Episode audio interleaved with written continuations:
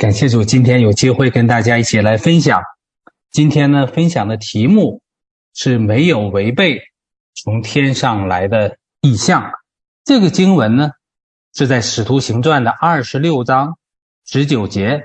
当时这个经文发生的背景啊，是使徒保罗，原名叫扫罗，他从逼迫教会、迫害基督徒，后来到蒙了上帝的光照，被耶稣基督亲自拣选。并且赐给他使徒的职分和天上来的呼召，让他成为外邦人的光。自从此之后呢，这个扫罗就变成了保罗，他付上了自己一切的代价，周游当时的列国列邦，为主宣为主传扬福音，到处建立教会，也付上了一切他能付的代价。最终他被捕。这个经文发生的时候，就是他站在外邦君王的面前受审，他把神如何呼召他，他如何侍奉这位又真又活的神，最后他总结自己的一生，他说他没有违背那个从天上来的意象。其实不只是使徒保罗一个人，初代教会的众多的使徒信徒们和历世历历代。那些真心爱主、真心跟随神的人，都像都像保罗一样，都是付上了非常大的代价来走这条回应天上异象、回应从神来呼召的道路。所以，当我们学习圣经，每次读《使徒行传》，经常读到自己热血沸腾，看到初代教会和弟兄姐妹、初代那些属灵父母的。这些经历和见证，就在鼓励我们这些后世活在现在末世的人，也想像他们一样，有这样一个丰富多彩、跟随神惊涛骇浪的一生。有的时候读完圣经，转过头看自己的生活，那每天真是对着劳苦愁烦、柴米油盐、老婆孩子。精打细算就过自己那个小日子，心中就一直在向神呼喊：“主啊，什么时候轮到我？主啊，我愿意装备，愿意向你献上我自己，也求你把那天上来的呼召，把我自己一生的命定向我来显明，好像好让我能够也奉献自己，跟随你，跟随你这一生。尤其是现在这个日子。”我想，可能大家也都感受到了，现在这个日子过得比以前，时间真是像飞一样，好快好快。我还记得，原来快过年了，大家说要准备二零二三年，过了年呢，就在预备我们这次中东的外宣，就说：“哎呀，我们五月底今年有中东的外宣，大家要现在起来洁净生命，预备生命。”好，跟着前线一起同行，打那美好的仗。可是现在七月十六号，这一年都过了一多半了，一转眼就过去了，就让人感觉到我们现在真是活在末世最后阶段的这些人。所以，寻找我们的命定，寻找我们的呼召，而且来回应上帝给我们从天上来的意象，就更显得重要。好，我们来一起做一个祷告，就开始今天的分享。主耶稣，感谢你，感谢你在过往日子里对我们的恩典跟呼召。主，我们今天弟兄姐妹们，我们聚在你的面前，愿你的灵再一次来充满我们，光照我们，带领我们以下的时光，使我们在分享的过程中，主你的圣灵自由在我们每个人心中来运行。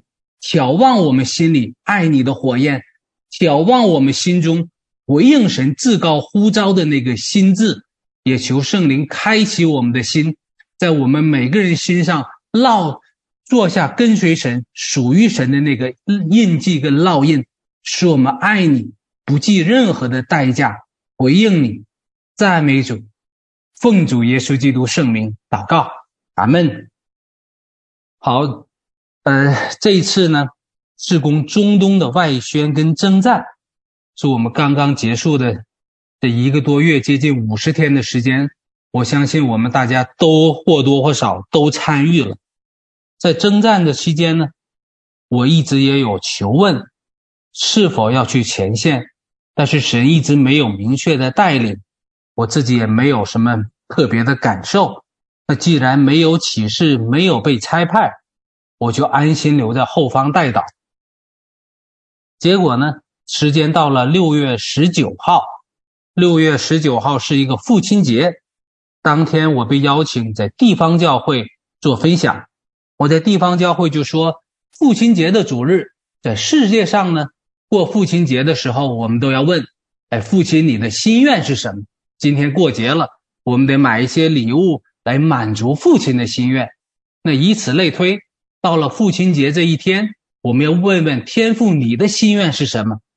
我就通过旧约的一个节期，叫做祝棚节。我说，通过祝棚节。我们来了解天父的心愿是什么？为什么天父每年要求他的儿女上到耶路撒冷来守祝棚节七天？那七天时间也不短呢。每个家庭都有好多事情啊。七天离开家去过节，那我养的动物怎么办？我做的生意怎么办？我儿女上学怎么办？那是古代古代社会，那我这交通怎么办？我没有公共汽车，也没有所谓的火车、飞机，那我要付多大的代价到神面前去？一去就七天，那家里的一切生活、日常的一切的这些事情就都要放下，而且神还特意要求祝棚节，欢喜快乐的日子，到神面前欢喜快乐去过节。我说为什么神这样要求？是让我们知道。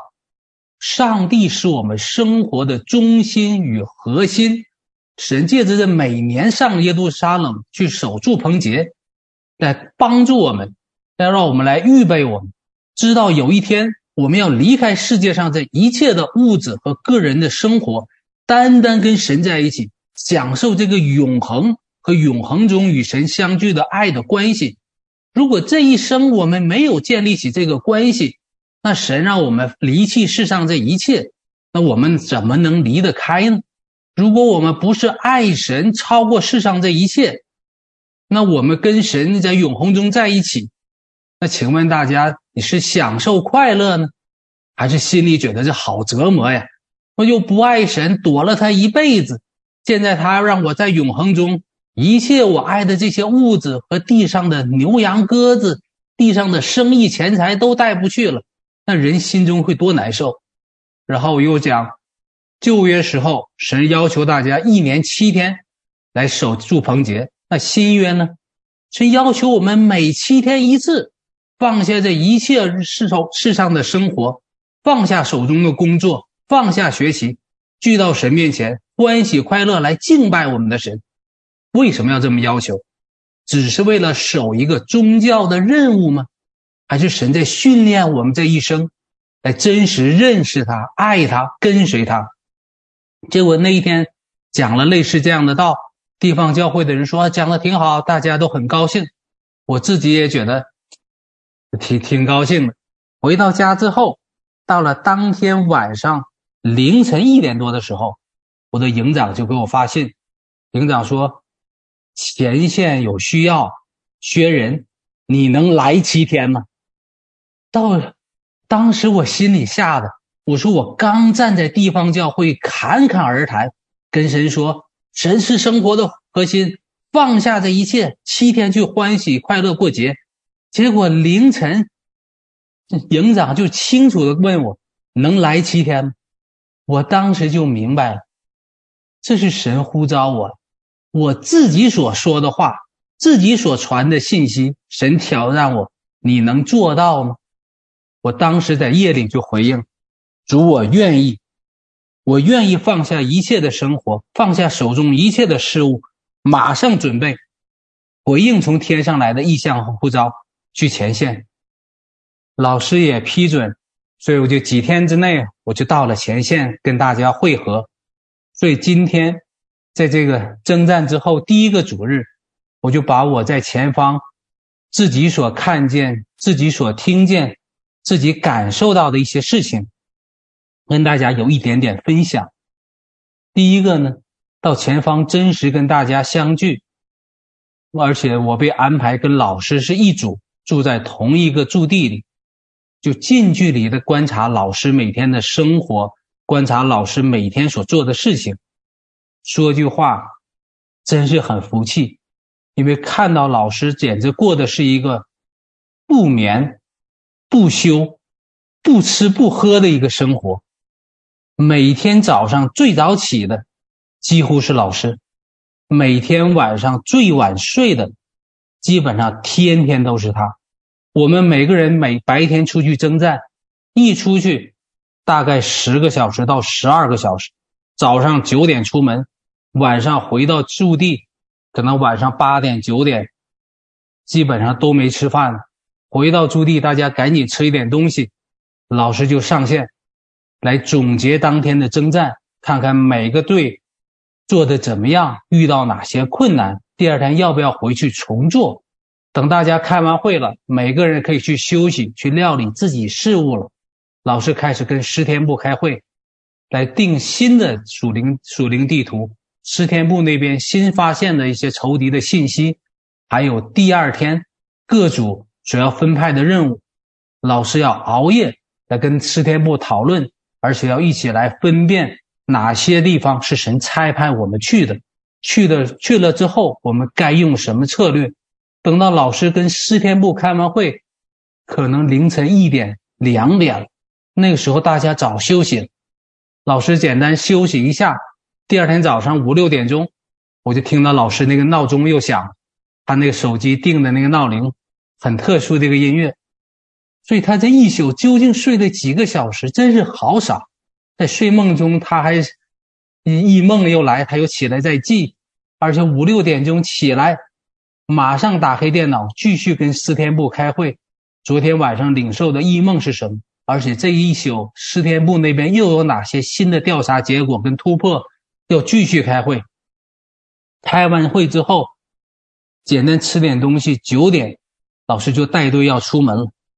而且一一出门一征战就是一整天，而且当时老师那个身体也是刚刚从疾病中恢复好转一点，我就看到，这真是在一个千斤的重担之下，一个极度疲劳之下，那老师每天还是高高兴兴的，每天征战带队走到最前面，而且平时跟大家还是那样平平和和、有说有笑的，我就幻想。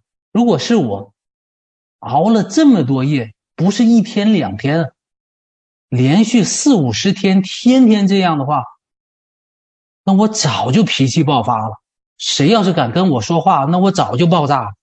就看到老师的那个生命的状态，真是让人很佩服。也看到真是尽心职守，就想到圣经文中一直在说的。哥林多前书四章一到二节，经文说：“人当以我们为基督的执事，为神奥秘事的管家。所求于管家的，是要他有忠心。所以这一行跟老师天天近距离接触，真是看到了一个忠心良善管家的那个形象，也是面对从天上来的这个呼召。”老师的那个认真和一丝不苟的态度，让人真是印象很深刻。也回想我们这么多年施工征战，其实我们去了多少危险的地方，军事禁区也好，天险绝绝壁也好，或者很多很危险的地方，我们都去了，平安，大家都回来了。背后也有一，背后也有这份老师跟领袖们一点不松懈、时刻警醒，而且尽忠职守的功劳。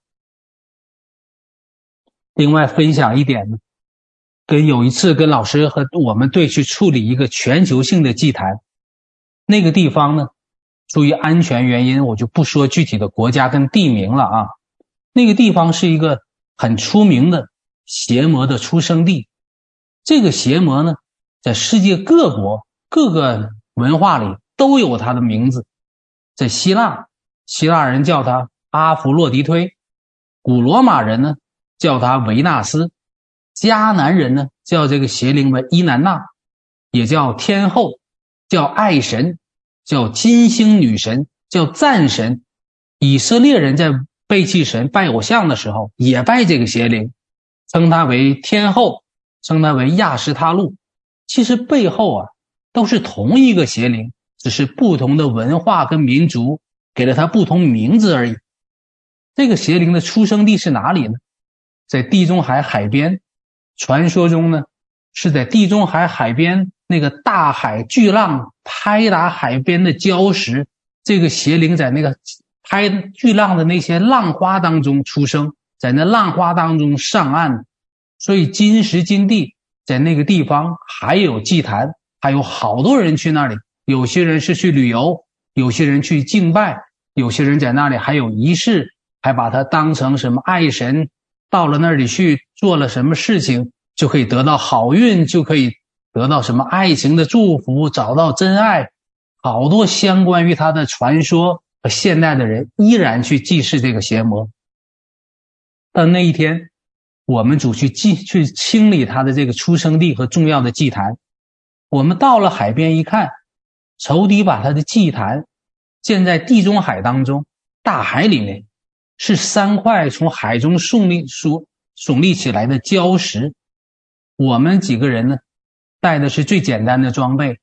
我有一个游泳圈，老师跟童工呢用的是最普通的那种充气的橡皮艇。因为我们就算是自己会游泳的人，你游过去了，你也是赤手空拳，做不了什么。我们的目的是要带这些征战的装备过去，去清洁它，去去清洁和处理它的出生地。所以我们需要这个橡皮艇，才能拉着好多公斤重的东西。如果我们自己游泳，身上背几公斤的东西，我们游不过去。知道我们几个人。都是一个游泳池游泳的水平。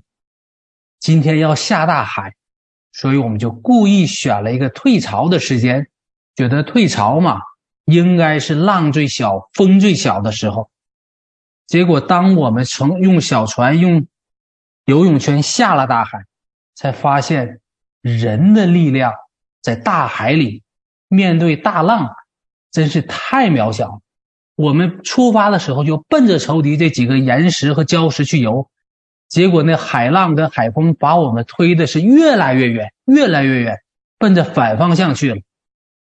很快，我们全身的力量全没了，在海里人的那点力量真是太微不足道。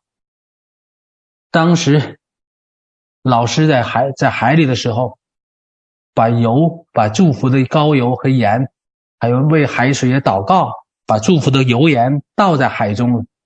我们被大浪一步一步催逼，最后不得不回到岸上。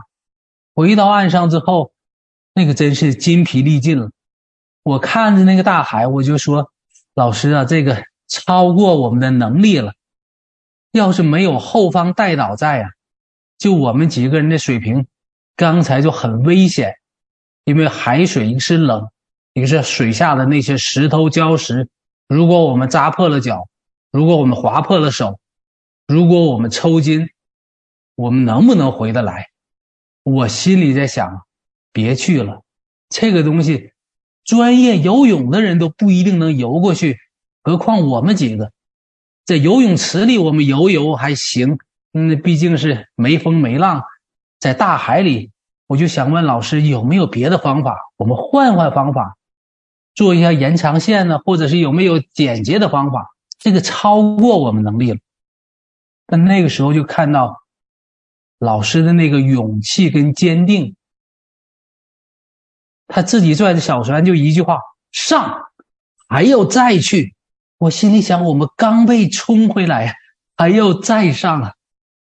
那老师带头拿着小船往海里走，我是弟兄啊，当然陪着。一起再去面对那个大浪和大风，我们三个人再上船，再往海里走。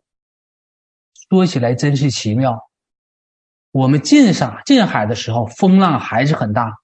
当我们凭着信心往里游的时候，风没了，浪停了。第二次进大海的时候，出奇的顺利，几分钟而已，我们游到了，游到海中心那三个进那几个大礁石那儿去了。我用双手抓住那个礁石，把我们几个人固定在那儿，做了祷告，做了洁净，做了处理。我们竟然完成了任务。等我们完成任务，很欢喜快乐，游回岸上的时候，我心里就想到希伯来书，以前老读的希伯来书十一章三十三节、三十四节经文怎么说呢？希伯来书十一章里面列举了历代的那些信心伟人的故事。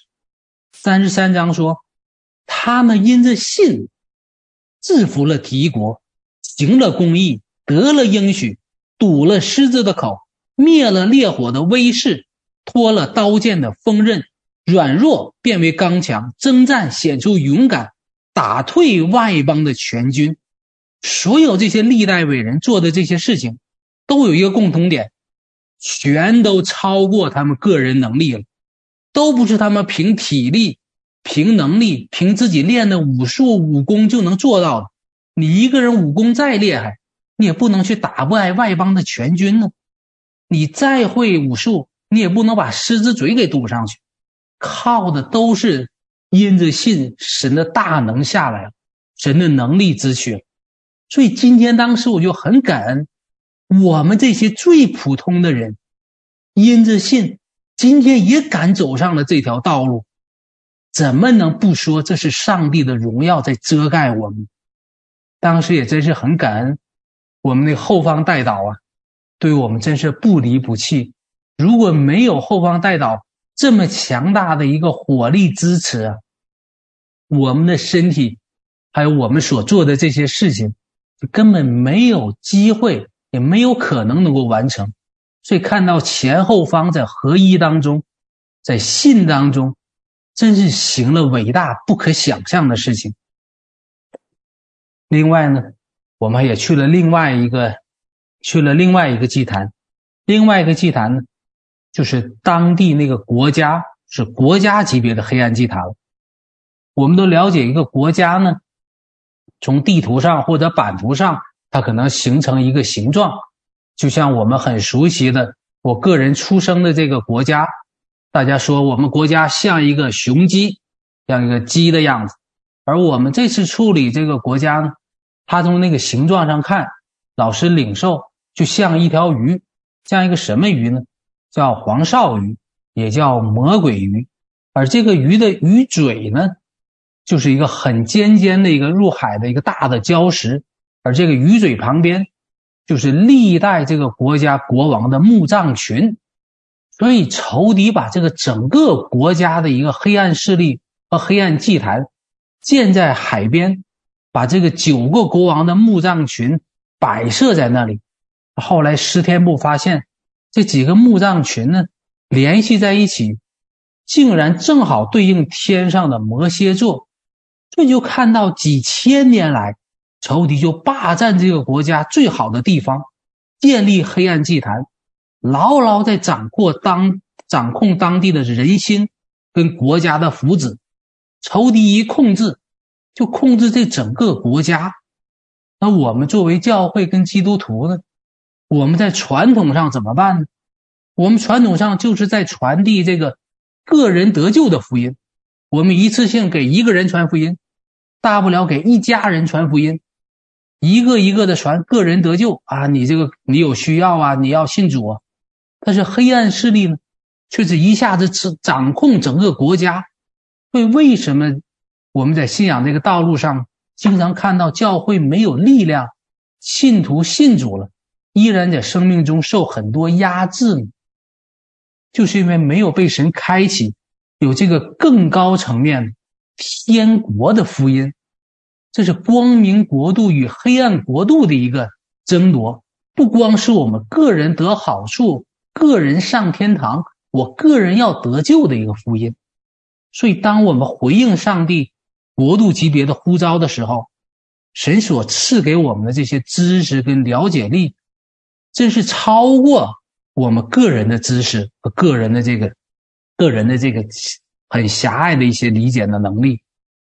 所以去处理这个国家级祭坛的时候，当时老师定了策略，我们两组人同时进入这个墓葬群，进入墓葬群之后，左右分开，沿着围墙包抄它。把整个墓葬群给围剿包抄之后，然后我们再进去处理那个重点墓穴。等我们沿着海边，沿着这个围墙在包抄这个墓葬群的时候，很快我们就发现一个特殊的地方。我们发现墓葬群当中有一个很特别的，是金字塔。这个金字塔呢，又正对这个国家，就是国整个国家出海口那个尖尖的。类似鱼嘴形的那个大的海边礁石，而这个海边礁石之外呢，就是大海里面泛起漩涡、泛起白色浪花的一处漩涡的地方。因为大海，你看海水的颜色有深有浅，深色的地方就是海水比较深的，所以我们从海里看，这个海边有一个很深颜色的海水的区域，不停地在搅动、泛泛着浪花。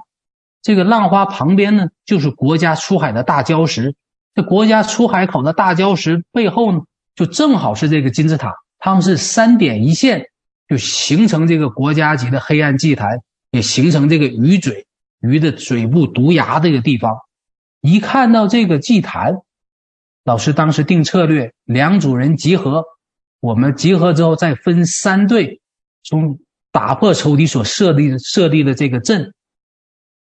当时我所在那队呢，要奔着那个大金字塔走，我就清楚的感觉到，整个这个巫术大到了一个人难以忍受的一个状态。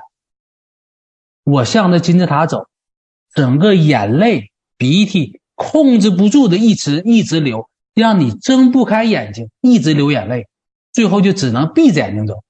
而且去大金字塔这一路上，满地都是别人。也不知道是什么时候用石头所立的那种小型的金字塔或者小型的祭坛，简直是太多了，说它有上百个都不止，满地都是。所以老师让我们一路走过去，凡是在我们要处理这条线上的小金字塔，全部打倒。我们边打这些金字塔，我边闭着眼睛往前走，一路方言祷告，然后做我们当做的洁净的工作。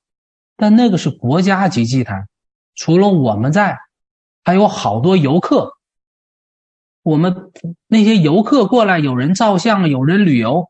一看到我们的时候，我们就暂时停下来，啊，假装我们照相啊，假装蹲在地上系鞋带啊，或者是暂时就别动了，免得引起公众注意，好像影响不好，也顾及一点自己的形象跟面子。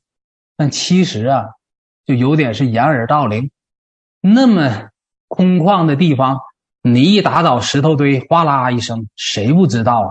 只是我们想着，就尽量别当着别人面。但是那游客不停，我们也不能一直站在那儿。就这个时候，我看到老师在地上捡了个大棒子，他像打棒球一样，嘴里还弄弄一个声音，说：“嘿哈，棒棒！”就故意当着人面，就把所有的那些小金字塔都给打倒。那些老外白人都看傻了，说怎么来个女的，这嘿哈的都给打倒。有些白人对他指指点点的，说这这什么意思？老师就当没听到一样，还是嘿哈就都给打倒。后来老外可能觉得这人精神不好，也就不跟他一般见识了。一开始还有人指指点点，后来就没人说了。我突然也就明白了，啊，我们在那畏手畏脚的，尽量背着人。但神的呼召面前，老师带头，把自己这个脸，把自己那个面子给放下了。我管你们怎么看我，神派我在这里，我要把神的任务完成。你们愿意怎么说我怎么说我。这不正是诗篇三十四篇，大卫在亚比米勒面前装疯的时候那个情况。大卫在，大卫把自己的面子放下。认可我装疯，你们笑我就笑，能怎么样？诗篇三十四篇的第四节，要凡仰望他的，便有光荣。我们的光荣不是从人来的，是从神那里得，从神那里得的。说他们的脸必不蒙羞，别人对我们指指点点，随便。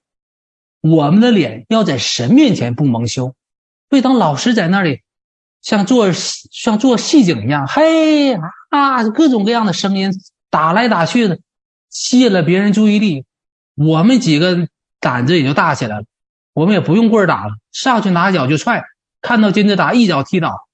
等到最后，我过去把最大金字塔那个尖儿给拔掉了之后，刚才那些鼻涕、眼泪睁不开眼睛，一两分钟之后就没了，恢复正常了。所以就看到在神的呼召面前，我们究竟是注意别人眼光，别人怎么看我？别人是不是笑话我，还是我把自己的面子扔到地上不管了，我就完成上帝的呼召？所以这一切真是，尤其我后来征战之后再回忆这些事情，真是好多生命的功课在里面。所以在当时反应不过来，那真是因为自己没进入那个真理中的自由。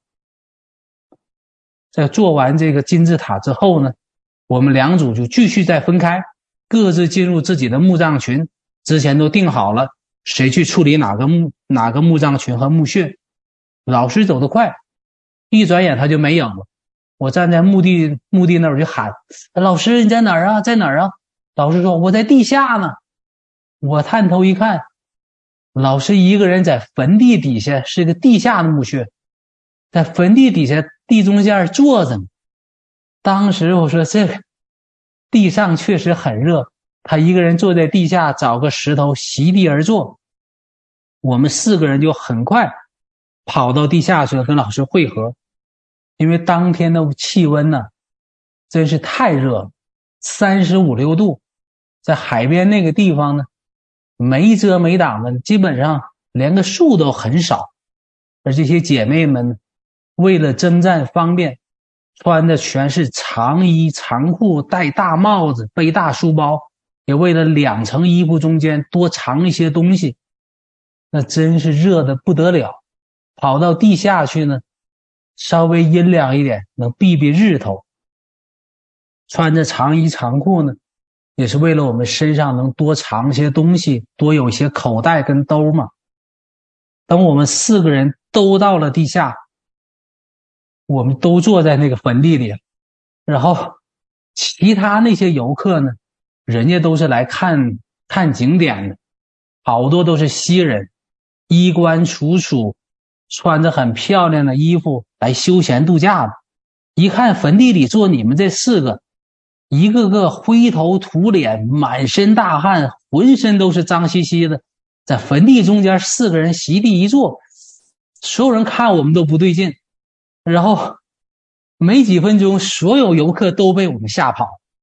往常呢，有这种情况，我们都会叫后方带导，说后方带导，赶快帮我们火力清场，让人散了，我们好清洁，好征战。在那一天，我们四个在坟地里一坐，把男女老少都给吓跑。然后我们四个互相一看，哈哈大笑。那一天心里那个高兴跟笑，真是。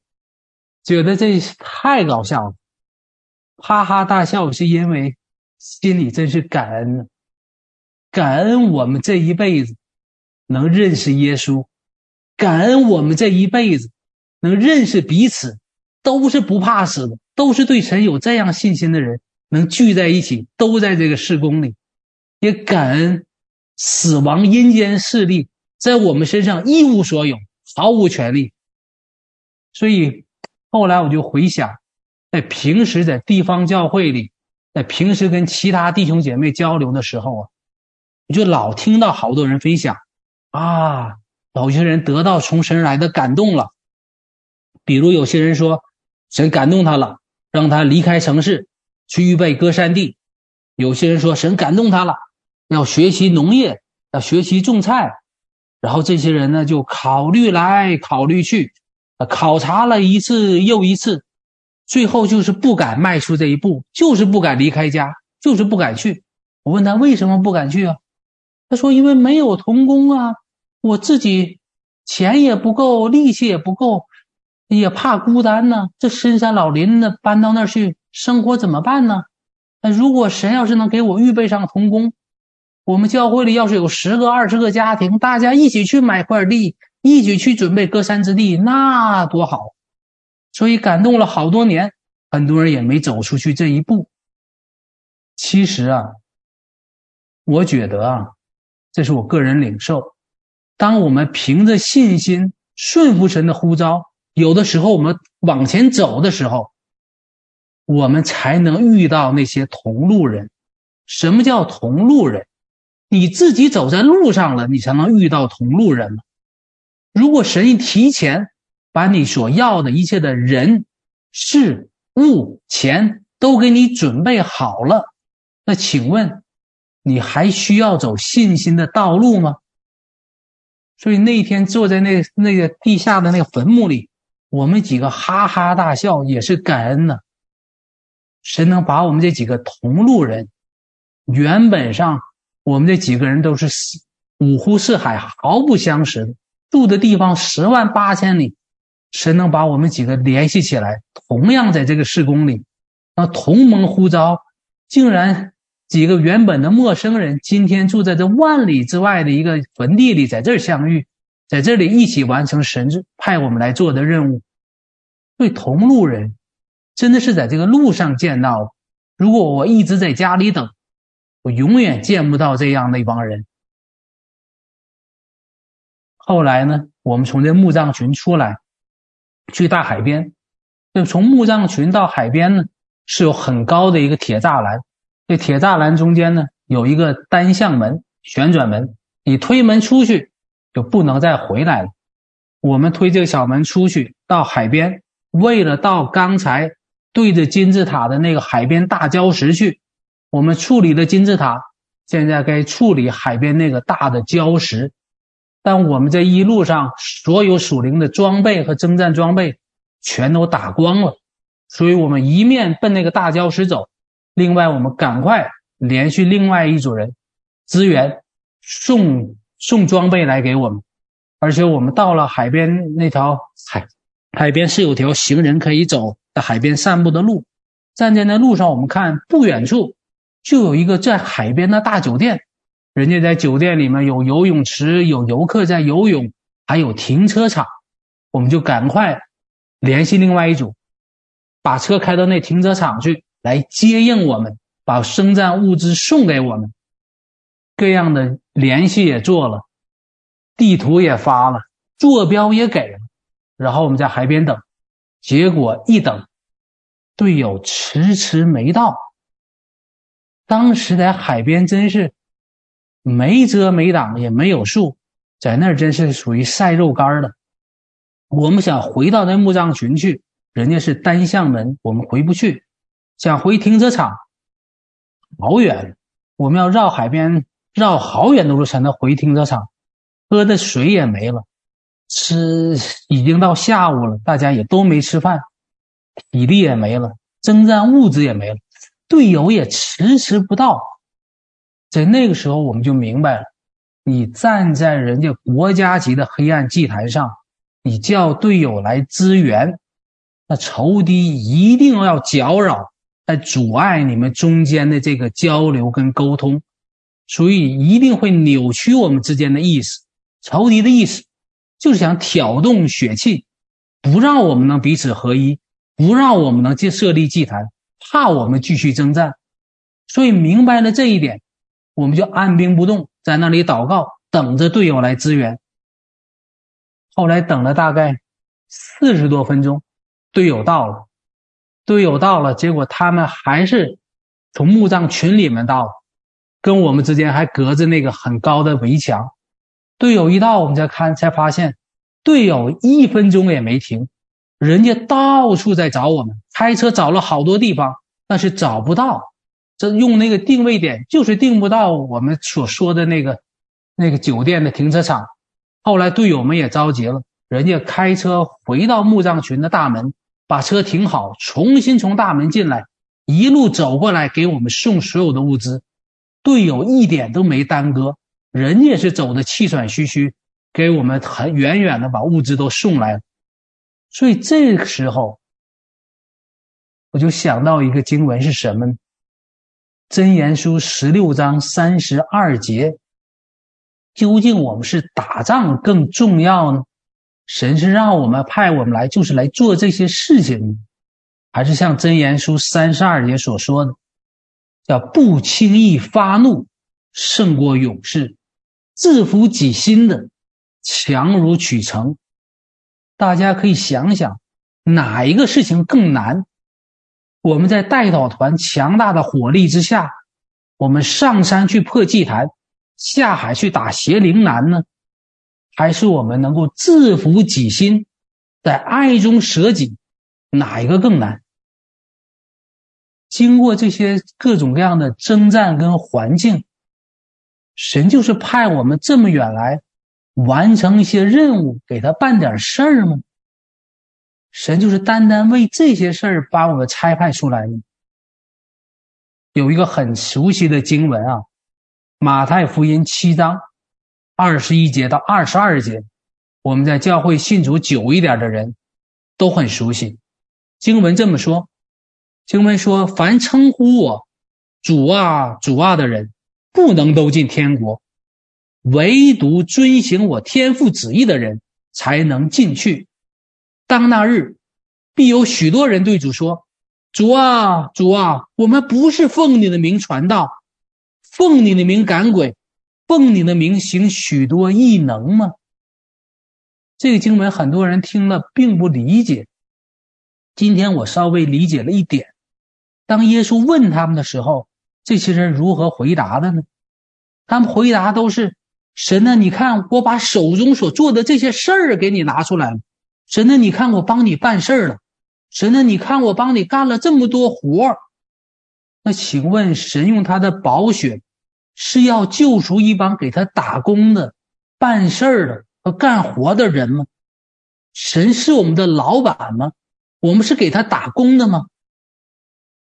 我们这样将来可以有一个人在神面前说：“神呐，我为你干活了，我为你离开家了，我为你把孩子放下了，我为你花钱了，而且我为你花的这回可是欧元呢，我为你冒险去了。”神呐？你看我给你做这么多事儿了，耶稣可能回答我们：“我不认识你们。”好多人会好吃惊啊！因为哥林多前书八章三节，也是我们事工经常说的一些经文。经文经文里说：“若有人爱神，这人是神所认识的。”所以，征战中为神去办事儿重要吗？重要。征战中我们使用恩赐重要吗？重要吗？要没有恩赐，很多事情、很多任务我们可能不能完成。像信心的恩赐、聆听神声音的恩赐、你分辨诸灵的恩赐，神通过异梦异象提醒我们这些恩赐，太需要了。从天上来给我们的呼召跟异象。有的时候，我们需要使用恩赐，需要使用能力，你才能打这个胜仗。但恩赐是我们最厉害的武器吗？还是爱是我们最厉害的武器呢？所以，当这次呢，征战之后，我有也在回忆好多征战时候的那些点点滴滴，尤其发现，在我们每天结束了任务。带导团经常陪伴我们一天十多个小时不下线，陪着我们一起完成任务。当我们任务结束了，代祷团下线了，我们回到驻地了。往往神给我们放下的功课却没结束。刚才我讲，老师每天很疲劳、很累，而且这样做一个多月了，而我呢，是后去了。精力相对就充沛，所以我就在那老等机会。有的时候看老师这个电话不打了，呃，跟四天部的会议开完了，安排任务开安排完了，哎，老师终于坐那儿要吃饭了，哎，这个时候我的机会来了，我就跑去问问题了。我根本也没想到老师你累不累呀，饿不饿呀，精力怎么样啊？啊，我就想知道这个敌基督什么时候上台呀？我们这个哪年哪月要进桃城啊？老师，你觉得这末世藏在哪儿安全呢？哎，我们手里要是有点钱，老师你说是买黄金好呢，买枪、买刀、买炮好呢，还是买个偏远的土地好呢？是去买个搞一个山洞安全呢，还是怎么样？就想知道类似这些事情，因为知道老师有恩赐，他也知道未来，所以我就抓着各种机会就想多问点。这叫什么呢？这个呀，就叫爱，是不求个人，不求自己的益处。这个经文读过多少次了？但生命就是做不了假。当我在那个环境。我管别人累不累、饿不饿，我就想知道，我想知道这些事情。难得看到他本人了，我就转着圈的就想问。过一会儿我就来问一句，过一会儿他吃饭我又问。但老师真是福气，平平和和的能回答就回答。实在问的太烦了呢，老师说这个没到揭开这个奥秘的时候，或者说这个事儿不能多说。说多了，神可能打屁股，可能管教。等我回家自己在读经的时候啊，我就突然读到马可福音十章三十五节、三十七节，经文中这样说：说西庇太的儿子雅各、约翰进前来，对耶稣说：“夫子，我们无论求你什么，愿你给我们做。”耶稣说：“要我给你们做什么？”这个雅各和约翰就说：“说是我们在你荣耀里，一个坐你左边，一个坐你右边。”读这经文，好多人可能会觉得：“哎呀，这些门徒啊，真够愚钝的，每天跟耶稣吃住在一起，耶稣讲天国福音，讲永生之道，可能都没听进去，想的就是我要坐左边，我哥哥坐右边，都是利己而已啊。”所以为什么神把我们放在这好多的这些环境跟功课中，真是，真是很容易就把我们生命里面真实那个光景和我们想要什么，一下就暴露出来了。所以生命如何，装不了假，真是忍也忍不住。到那个时候就是想这么办，根本顾不上别人的什么什么状况。而且这一行看到，不光老师是这样啊，我们前方的众位领袖们，这是个个都是好样的。这个无私的奉献，还有在爱中平平和和的跟人相处，自己很大很大的一个疲累，身体的伤痛，都没有改变他们生命的性情。还有接待我们的姐妹，也真是好棒。他自己家新买的别墅。让我们这十多个人随便吃，最进去大家都穿着室外的那个登山鞋，随便踩。而且我们一征战回来，所有人都是又脏又累，而且饿呀。那打开冰箱，看到是吃的，管他呢先吃了就算，谁吃了算谁。姐妹一点怨言都没有。而那姐妹自己呢，她天天征战也是走在最前面，而且她还是负责开车的。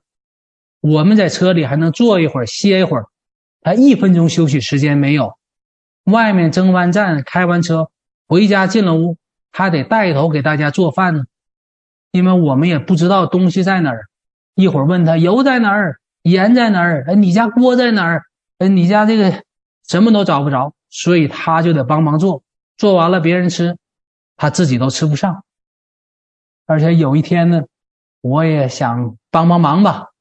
我煮点面条吧，结果到人家厨房看，哎，看到一个锅挺好，拿着就加水煮面条。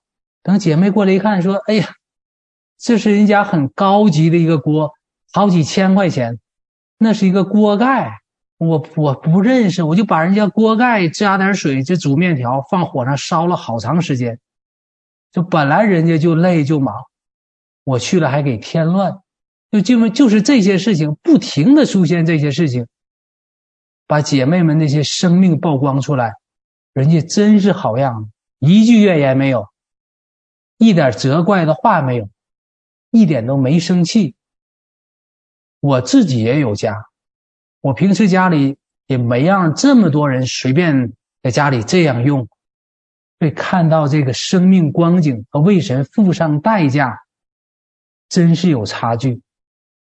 所以哥林多前书十三章那些爱的经文，我们读过多少次，学过多少次，这一次我就亲眼看到，什么叫爱是恒久忍耐，又有恩慈，还有爱是不求自己的益处。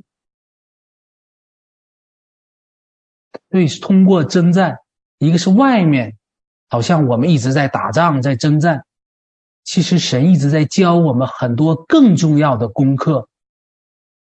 因为我们在家里啊，说嘴上说啊爱，好容易，我们耳朵里面听爱的信息，也都听了好多次了。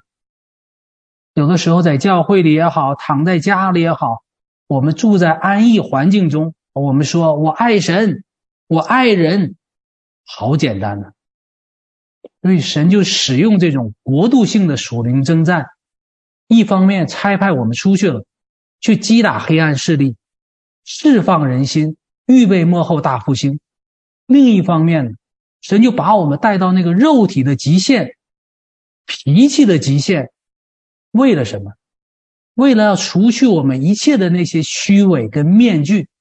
好，看到我们内心的景况究竟如何，否则像我这样的人，我就可能一辈子坐在教堂这四面墙之内，在教堂那个舒服的椅子上，我每周都去出一个耳朵，听了好多信息，学一些知识，结果弄一个头脑很大，自高自大，很容易我表面上就形成一个道貌岸然。一辈子戴一个宗教的面具，我自己都不知道。在这一次，当你腰酸腿疼、饥肠辘辘、累得有气无力、你热得头晕眼花的时候，你平时那一切修养、一切面具也就自然就掉了。你生命本质是什么样，很自然就暴露出来了。所以就理解。为什么神要把以色列人带到旷野去试验他们？要在旷野里来看他们心内如何，肯不肯神守神的诫命？也要在那个旷野里来培养这些人，培养神的选民，来培养出各样属神的那个生命品格。也就明白彼得前书四章一节经文说，在肉身受过苦的。就已经与罪断绝了，在这里面真是看到神的这些话，真不是白说的。另外，我也看到我自己营长，他不是一个很爱运动，在室外运动很很好的人。那看到他这些天，真是把他给累得够呛。但就就是体力这么累，有的时候说话都没气没气，有气无力了。但依然是温温和和的。如果他任务结束早了，有一些突然临时给他一些任务，或者面对突发情况，老师分派他更多任务了，从来没拒绝过。哎呦，就从以前我知道我身边的这些领袖老师们有恩赐，这是看到他们生命真理真是有很成熟的一面。事工呢，一转眼走到今天，我们已经不是当年小米加步枪的那个年代了，已经成了一个军团型的一个规模了。有在前方走导的成员，后方呢有强大的带导团，现在还有专门为我们做属灵调查、做属灵地图的诗天部，二十四小时有人在线，有人值班支持我们。而且说到这个。代祷团里面很多人的恩赐跟能力，比前方的人更好。所以越是在我们这种先知性、使徒性的团体当中，我们有的时候会出现一个倾向，就更看重那些恩赐大的，有能施展大能的。但是我却发现，神却用很多各样的环境教导我们彼此相爱，在爱中互相遮盖，往往是我们更大、更重要的那个武器。所以，以弗所书四章十六节，那里说到基督的肢体，说我们全身都靠他，就是靠主，要联络到合适，百节各按其职。照着个体的功用彼此相助，便叫身体健长。要在什么中建立自己呢？在恩赐中建立，在能力中建立。经文说的是让我们在爱中建立自己，所以这份爱真的是太宝贵了。因为我们知道，知识可以教导，经验可以传授。不是，甚至是征战，我们都可以搞培训，教别人怎么做。但这个爱，只有在爱中，我们才能脱胎换骨，生命才能变得开始像耶稣，才能让那些属神的生命性情逐渐坐在我们生命当中。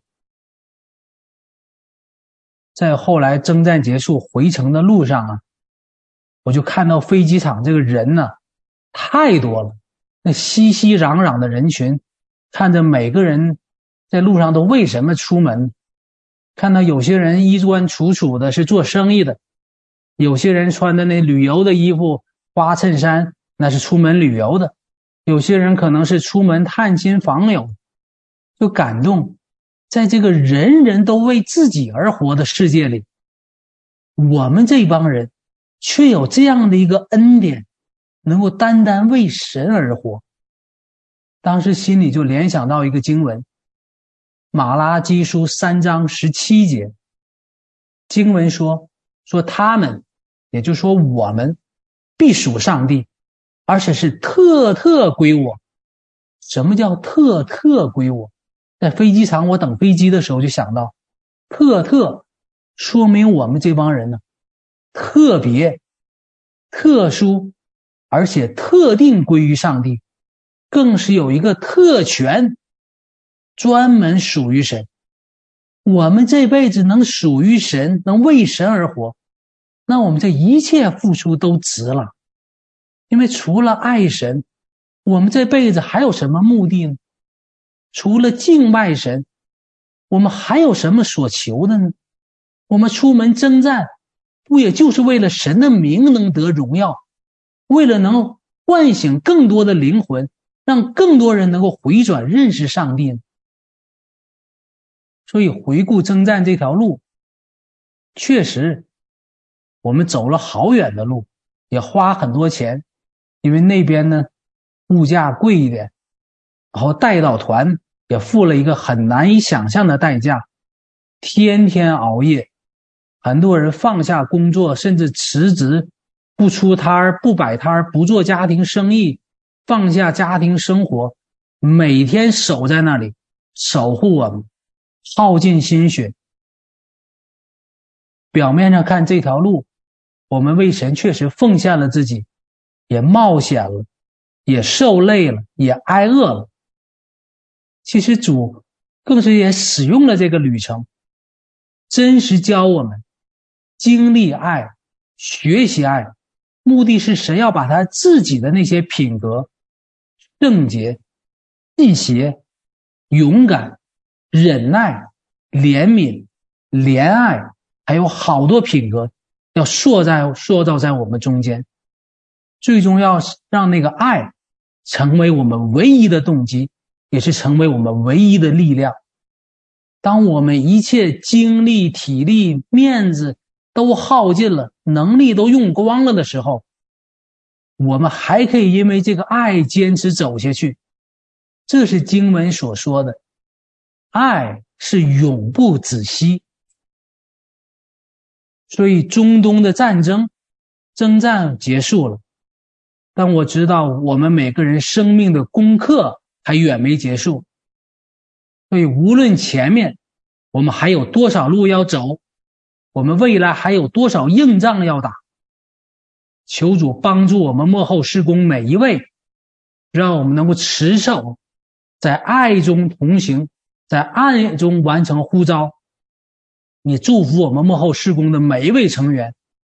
当我们回应天上来的意象，完成这一生托付，将来我们能站在耶稣基督面前的时候，但愿我们每个人都可以坦然无惧地说：“我这一生没有违背从天上而来的意向，我在爱中完成了神给我们的任务。”好，感谢主，今天就分享这一点，谢谢大家。